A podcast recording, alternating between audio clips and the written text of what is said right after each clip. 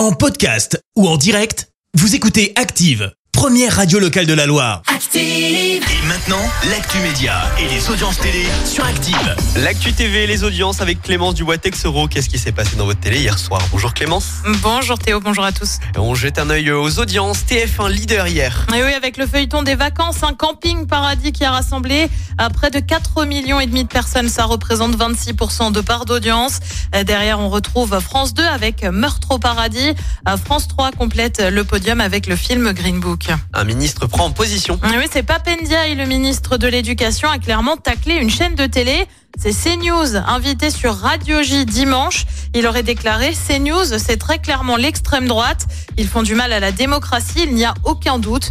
Le ministre qui a également dénoncé la récente nomination de Geoffroy Lejeune de Valeurs Actuelles à la direction euh, du JDD. Puis on prend la direction cette fois d'M6 avec une bien mauvaise nouvelle pour l'émission L'amour est dans le pré.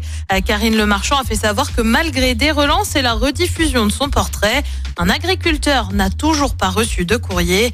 Il ne devrait donc pas participer à la 18e saison. Il s'agit de David, éleveur de vaches allaitantes en Bourgogne-Franche-Comté.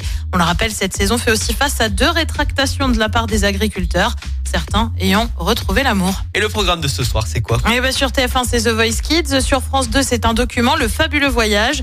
Euh, sur France 3, c'est la série Prière d'enquêter. Sur France 5, on prend la direction du Tchad avec les routes de l'impossible. Et puis sur M6, c'est Zone interdite consacrée autour du monde. C'est à partir de 21h10.